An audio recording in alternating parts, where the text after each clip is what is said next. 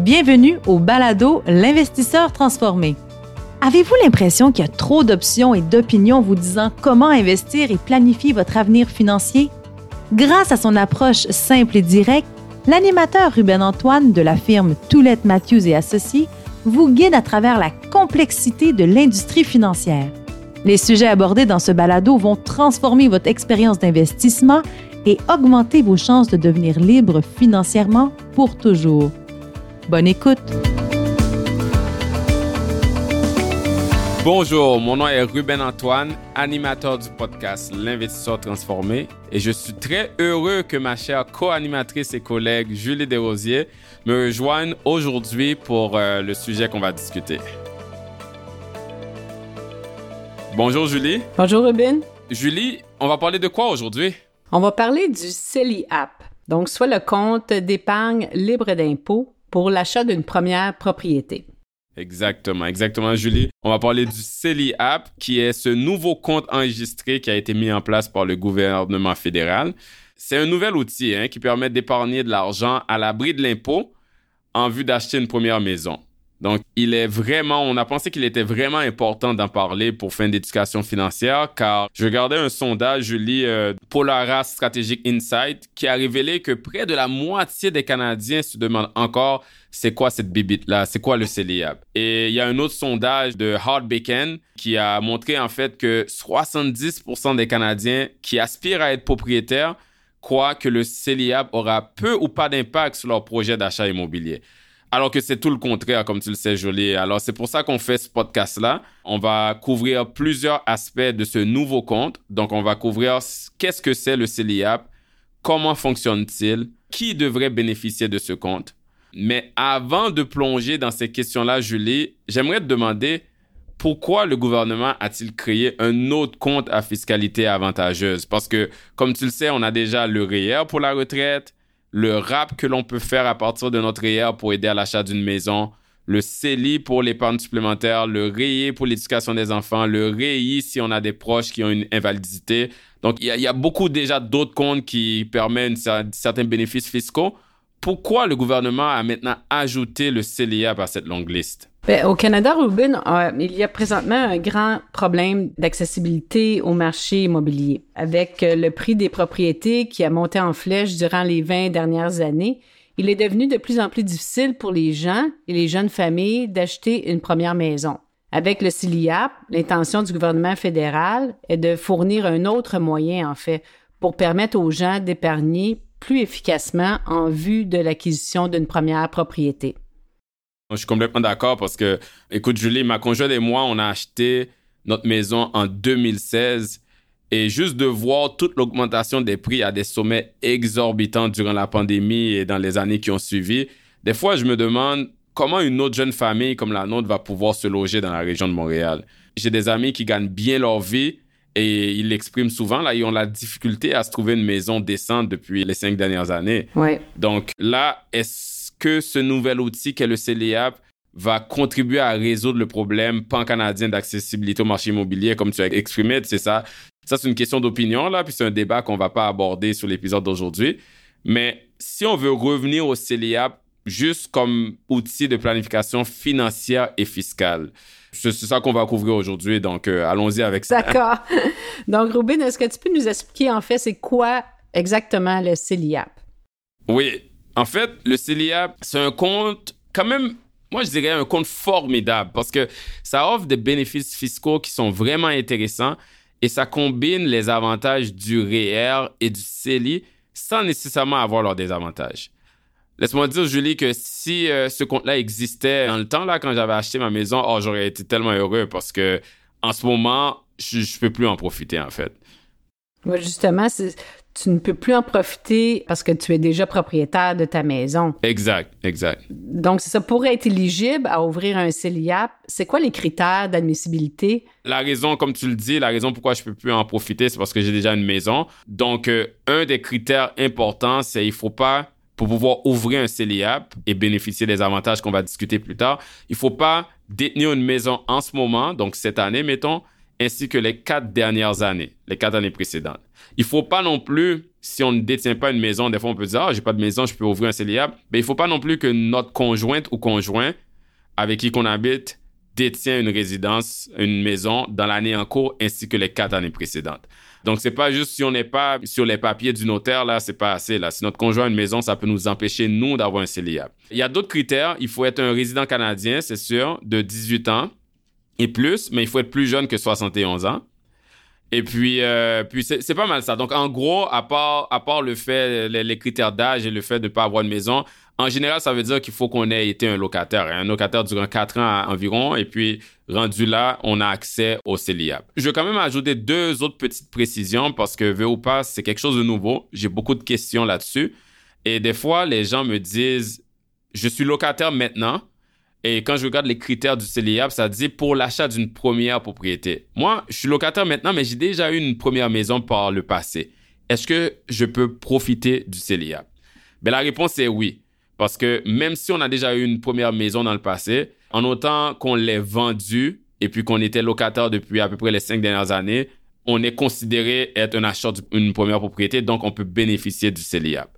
Par contre, on peut bénéficier, utiliser le CELIAP qu'une seule fois dans sa vie. Donc, une fois qu'on l'a utilisé, on ne veut pas revendre une maison, redevenir locataire 5 ans, puis réouvrir un CELIAP. C'est juste une fois dans une vie. La deuxième précision que je vais ajouter, c'est que des fois, les gens me disent, j'ai déjà un bien immobilier qui en, fait c'est un immeuble à revenus que je détiens en ce moment donc euh, j'imagine je peux pas profiter du CELIAP ben oui on peut profiter du CELIAP en autant que cet immeuble à revenus là on n'habite pas dedans donc on est locataire ailleurs donc, c'est à peu près ça les critères. Là qu'on comprend, Julie, qui, qui est admissible à ouvrir un compte CELIAP, parlons un peu comment ça fonctionne, c'est quoi les avantages intéressants qui en découlent. D'accord. Une fois que le compte est ouvert, on peut cotiser 8 000 par année pendant 5 ans pour un maximum à vie de 40 000. Et c'est là que ça devient intéressant parce que les cotisations au CELIAP sont déductibles du revenu, comme dans le cas du REER, e donc permettent une économie d'impôt. De plus, les cotisations au CELIAP sont indépendantes de celles effectuées au REER. On peut donc cotiser à la fois au CELIAP et au REER et ainsi sauver davantage de l'impôt. Mais à la différence du REER, où les retraits futurs sont imposables, les retraits du CELIAP sont libres d'impôt. Donc, c'est comme avec le CELI. Wow! OK, c'est pour ça qu'on dit, Julie, que si on va dire, le REER et le CELI se rencontrent dans un bar, ils tombent en amour et ils ont un enfant, ben le bébé, c'est le CELIAP. C'est ça. non, c'est ça. Mais blague à part, il faut noter, euh, par exemple, que, tu sais, Julie, t'a mentionné que les retraits du CELIAP sont libres d'impôts, mais si on retire l'argent du CELIAP à des fins autres que l'achat d'une maison, ben là, le gouvernement va qualifier ce retrait-là comme un revenu imposable. Donc, on, va se faire taxer là-dessus. Donc, c'est important de dire qu'on ne peut pas utiliser l'argent du CELIA pour aller en voyage, pour acheter une auto, payer des dettes, etc. Oui. Qu'est-ce qui arrive, Julie, si on n'a pas les, fonds nécessaires? Tu on a un CELIA, puis on n'a pas les fonds nécessaires pour contribuer au, compte pendant une année donnée? Oui, donc les, les, droits de cotisation sont automatiquement reportés et donc disponibles l'année suivante. OK. Par exemple, si vous ne cotisez que 5 000 au CELIAP en 2023, en 2024, vous pouvez verser votre plafond de cotisation annuel de 8 000 et en plus, y cotiser le 3 000 non utilisé en 2023. Donc, pour un total de 11 000 OK. À noter, par exemple, que le maximum que l'on peut reporter est de 8 000 OK, OK. Mais, mais ce qui est d'autant plus intéressant aussi, c'est que disons qu'un couple réussi, Julie, à contribuer le 8000 dollars par année là, que tu as mentionné pendant 5 ans, donc jusqu'au maximum permis de 40 000. Oui. À deux, vu qu'on parle d'un couple, ça fait 80 000. Lors de l'achat de la maison, on a le droit d'utiliser le CELIAP en même temps que le RAP. Donc, pour ceux qui ne le savent pas, le RAP permet de faire des retraits de son propriétaire de 35 000 par personne. Donc, si on parle d'un couple, on parle de 70 000. Donc, si on a le 80 000 du CELIA pour le couple, plus de 70 000 qu'on rappe à, partir de notre heure, ça fait un total de 150 000 de fonds ramassés à l'abri de l'impôt pour acheter une maison. Donc, c'est quand même intéressant. Et puis, si on assume en plus que l'argent qu'on cotisait au CELIA, le 8 000 par année par personne, si on assume que c'était investi, puis on va dire qu'on utilise une hypothèse d'un taux de rendement de 7% à l'abri de l'impôt, ben le compte aura une valeur combinée là pour le couple de 98 000. Donc, quand on rajoute le RAP et tout, là, on parle de 168 000 qu'on aurait à mettre sur l'acquisition d'une maison après 5 ans. Donc, c'est quand même énorme, là. C'est vraiment intéressant. Oui, c'est une somme substantielle quand même. Exact, exact. Il faut noter, par exemple, puis là, on n'arrête pas de dire il faut noter, il faut noter parce qu'il y a tellement de caractéristiques dans le CELIAP et c'est pour ça qu'on en parle. Lorsqu'on utilise le RAP, il faut le rembourser. C'est permis de retirer de l'argent du REER pour l'achat d'une maison, le fameux 35 000 par personne. Mais après, on va avoir 15 ans pour le remettre dans le REER, sinon on va se faire imposer euh, une portion par année. Un autre avantage du CELIAP, on, dit qu'il y a juste des avantages. Là. Un autre avantage, c'est que les retraits du CELIAP, c'est pas comme le RAP, on n'a pas à les remettre dans le compte. Donc ça, c'est intéressant aussi. Oui, oui, c'est vrai. Si, Ruben, euh, parfois, bon, on planifie d'acheter une maison, mais les plans changent. Avec le RAP, il n'y a pas de problème. On peut décider de ne pas l'utiliser, laisser l'argent dans le REER pour la retraite. Mais qu'est-ce qu'on fait avec le CELIAP? Ah, OK, OK, oui, c'est un très bon point. Ben, si on a accumulé toutes ces épargnes-là dans le CELIAP et en fin de compte, on décide de ne pas acheter de maison, il est permis de transférer l'argent dans son REER sans impact fiscal. Donc, c'est pas perdu. Cependant, si on a encore les plans d'acheter une maison à long terme, il faut noter que le CELIAP, ça vient avec certaines restrictions. Il y a une limite de durée de 15 ans depuis l'ouverture du compte pour acheter une maison. Donc, en, gros, qu'est-ce que ça veut dire? Ça, veut dire si on ouvre notre CELIAP, on est un jeune de 20 ans, là, on ouvre notre CELIAP, on doit avoir acheté notre maison avant d'atteindre 35 ans. Il y a vraiment une limite de 15 ans depuis l'ouverture du compte. Sinon, si on n'a pas acheté de maison pendant ces 15 ans-là, il faudra fermer le CELIAP et les retraits normalement, là, si on ne parle pas du transfert du les, retraits vont être imposables. Donc, il faut toujours garder ça en tête, cette limite-là. Il y a une deuxième limite qui n'est pas une limite de durée. Donc, la limite de 15 ans, c'est une limite d'âge qu'on a parlé tantôt dans les critères d'admissibilité. C'est une limite d'âge de 71 ans. Donc, si on est locataire et on est âgé de 70 ans, 66 ans par exemple, et on ouvre un CELIAP, ben, cinq ans plus tard, à 71 ans, si on n'avait pas acheté de maison, il faudra encore une fois fermer le CELIAP et se faire imposer dessus.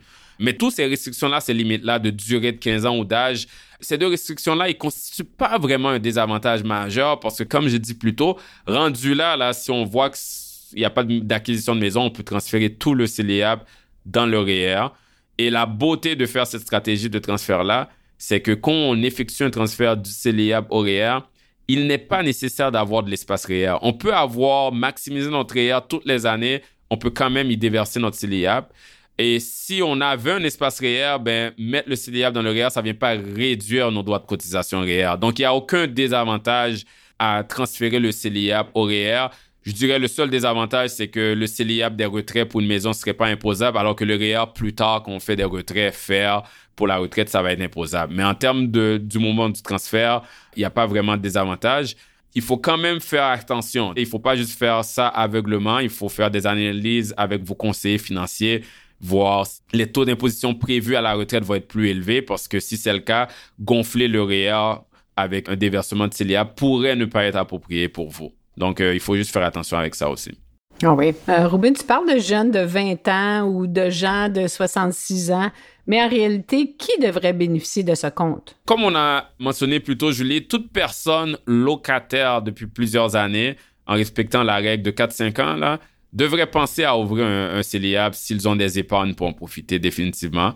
Une personne admissible au CELIAP qui respecte les critères pour pouvoir l'ouvrir, mais qui n'aspire pas à devenir propriétaire un jour, devrait quand même considérer ouvrir le compte car c'est un outil légal de se créer jusqu'à environ 40 000 de nouvelles déductions fiscales tout en faisant croître les placements à l'abri de l'impôt jusqu'au retrait. Donc, euh, pour moi, là, comme on dit en anglais, c'est un no-brainer. Puis, si on n'achète pas de maison, on le déverse dans le, dans le. Donc, ça, serait déjà là des types de personnes qui devraient considérer le CELIAP définitivement. Oui. Et je pense aussi que si les jeunes n'ont pas d'épargne supplémentaire pour déposer dans le CELIAP, ils auraient avantage en fait à retirer de leur CELI pour mettre le 8000 dans le CELIAP annuellement, car tout retrait du CELI peut être rattrapé indéfiniment plus tard. Ah oui, je suis 100% d'accord avec toi. C'est une façon de, si on n'a pas d'argent supplémentaire, de transférer de l'argent d'un compte à un autre, mais de créer une déduction fiscale qui va nous ramener plus d'argent qu'on peut utiliser après pour remettre dans le CELI ou pour remettre dans le CELIAP encore une fois. Donc, euh, c'est genre euh, faire un effet de boule de neige de synergie fiscale. Donc, je suis complètement d'accord avec toi. Mais pour revenir à ta question, en termes d'autres personnes qui devraient considérer le CELIAP, il y a aussi les jeunes qui ont une grande capacité d'épargne, mais aussi leurs parents. Hein. Des fois, on voit des parents qui donnent des cadeaux en argent à leurs enfants ou euh, qui veulent donner l'héritage en avance de, leur vivant à leurs enfants. Donc, euh, ils peuvent fortement le faire à travers le CELIAB. C'est une façon de, de, créer un patrimoine pour leurs enfants avec des, des, avantages fiscaux. Il y a aussi les parents qui sont en train de faire euh, des retraits du REE parce que les enfants sont maintenant à l'université ou au cégep ou toute autre étude postsecondaire.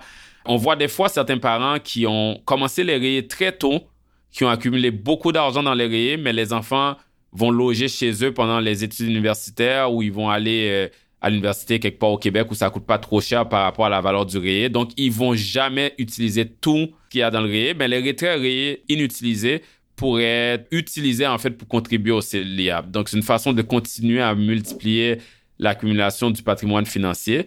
Un fait important qu'il faut noter, par exemple, c'est que, comme on a dit plus tôt, toute euh, cotisation CELIAB, ça donne une déduction fiscale comme le REER. Et là, la déduction fiscale peut être reportée. Hein. Des fois, les gens pensent qu'ils contribuent dans leur REER et maintenant leur CELIAB, une année donnée, ils doivent le mettre sur leur déclaration d'impôt cette même année. C'est pas nécessaire. On peut utiliser cette déduction fiscale-là dans le futur quand on pense qu'on va avoir un plus haut revenu qui va être taxé à un plus haut haut d'imposition. Parce qu'en fait, fiscalement parlant, il est toujours mieux d'utiliser une décision fiscale d'un REER ou d'un CELIA sur notre déclaration d'impôt de l'année où on pense que notre revenu va être le plus élevé.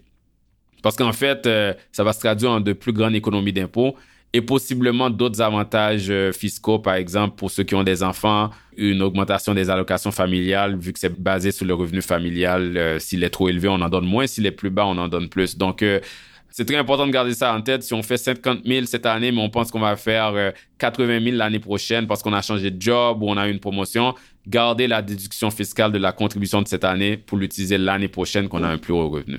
On peut donner un exemple de ceci. Euh, les jeunes aux études qui gagnent maintenant un revenu relativement faible, de 5 à 15 000 au courant de l'année, soit par un travail à temps partiel ou un emploi d'été, peuvent quand même cotiser au CELIAP mais ils auraient avantage à attendre quand ils vont avoir un revenu plus élevé, comme de 60 ou à 100 000 dollars par année, pour utiliser la déduction qui découle euh, des cotisations au REER et au CELIAP. Ah, exactement, exactement. Ça, ça va être beaucoup plus avantageux fiscalement en termes de retour d'économie d'impôt. Oui. Julie, écoute, après l'écoute de ce podcast-là, on vient de partager. J'ai l'impression qu'on disait juste le mot avantage, avantage, avantage, mais il faut, faut le dire. Euh, certains doivent se dire waouh, ce compte-là est remarquable parce qu'il l'est. Les gens doivent se demander pourquoi, ma banque m'en a pas parlé ou mon conseiller m'en a pas parlé ou où est-ce que je me le procure de ce, de ce compte boosté-là? Oui, en effet, Robin, il est probable que les représentants d'institutions financières n'en ont pas parlé avec leurs clients parce que même si le régime est entré en vigueur le 1er avril 2023, la majorité des banques et les autres institutions n'ont pas encore fini l'implémentation de ce compte dans leur système à cause de toutes les caractéristiques. Il y a des défis technologiques et organisationnels qui ralentissent la mise en place du CELIA. Donc, plusieurs ne l'offrent pas encore, mais devraient d'ici la fin de l'année. OK. Au moment de l'enregistrement de ce podcast, il y a seulement Épargne Placement Québec et la plateforme de courtage en ligne Questrade, ainsi que la Banque Royale et la Banque nationale qui offrent le CELIAP. OK, OK. Ah, il y en a quelques au moins. Oui, il y en a quelques-uns. Euh, donc, si vous n'êtes pas pressé, vous pouvez attendre de voir toutes les offres. Mais si vous ne voulez pas attendre, vous pouvez ouvrir un CELIAP dans une de ces institutions mentionnées et par la suite le transférer dans l'institution de votre choix plus tard. Ah, OK, ouais, non, non j'avoue que c'est une très belle alternative. Julie, l'épisode qu'on vient de faire, là, je suis sûr que les auditeurs et auditrices peuvent être excités par rapport à Cilia, mais aussi doivent se dire, il, y en a des détails. Donc, euh, on va essayer d'arrêter là pour l'instant. Je pense qu'on a fourni beaucoup d'informations aux, auditeurs et auditrices. Mais avant qu'on se laisse, as-tu un point final à partager? Oui, avec le REER, le RAP, le CELI, régime d'épargne études et maintenant le CELIAP, qui est venu allonger l'alphabet des types de comptes disponibles aux gens, c'est normal d'être un peu confus, de pas savoir par exemple lequel prioriser ou cotiser avant. Donc n'hésitez pas à consulter votre conseiller financier pour mieux vous guider et optimiser euh, votre situation. Très bonne suggestion. Et j'ajouterais aussi que ce CELIAP-là, là, c'est tout nouveau. Hein. C'est nouveau pour les gens, la population, les investisseurs, mais aussi pour les conseillers financiers. Donc, nous aussi, on est en train d'apprendre, de se familiariser, de comprendre tous les tenants et aboutissants de ce compte-là pour mieux vous conseiller. Donc, euh, si on regarde, par exemple, Julie, juste la période entre l'annonce par le gouvernement fédéral l'année passée et le lancement euh, depuis le 1er avril de cette année, le gouvernement a déjà fait plusieurs changements dans les caractéristiques, les paramètres du compte. Donc, euh, il y a encore beaucoup de précisions à éclairer, beaucoup de questions qui ne sont pas encore répondues. Donc, euh, sachez que nous, on, reste à l'affût de ces changements-là. On reste à l'affût de l'évolution du CELIA pour mieux vous guider et développer des stratégies financières qui vont vous bénéficier. Justement, en parlant de stratégie, nous comptons faire plus tard un autre épisode sur les stratégies justement que l'on peut créer avec le CELIA pour optimiser la situation financière et fiscale de nos clients. Ah, ça serait bien ça. Ouais, ça serait bien, ça serait bien. c'est justement, c'est vraiment, c'est tout ce qui est nouveau, euh, c'est vraiment intéressant. C'est pour ça qu'on qu s'ennuie jamais dans notre job. non. Donc, tout ça pour dire, j'espère que les auditeurs, auditrices ont vraiment apprécié l'épisode et se sentent un petit peu plus outillés par rapport à ce nouveau compte-là. Je vous remercie tous pour votre écoute et on se retrouve au prochain épisode du podcast L'investisseur transformé. Bye, Julie. Merci, merci, bye, à bientôt. Vous venez d'écouter L'investisseur transformé, animé par Ruben Antoine. Veuillez visiter le site web tma-invest.com pour vous abonner au balado, demander une copie gratuite du livre L'investisseur transformé et pour en savoir plus sur la façon dont notre firme aide les investisseurs à atteindre leurs objectifs financiers. Merci. Les investissements et stratégies financières doivent être évalués en fonction de vos objectifs personnels. Les auditeurs doivent alors effectuer leurs propres recherches et consulter un conseiller dans le domaine avant de prendre des décisions sur leur placement et finances personnelles avec les informations fournies dans ce balado.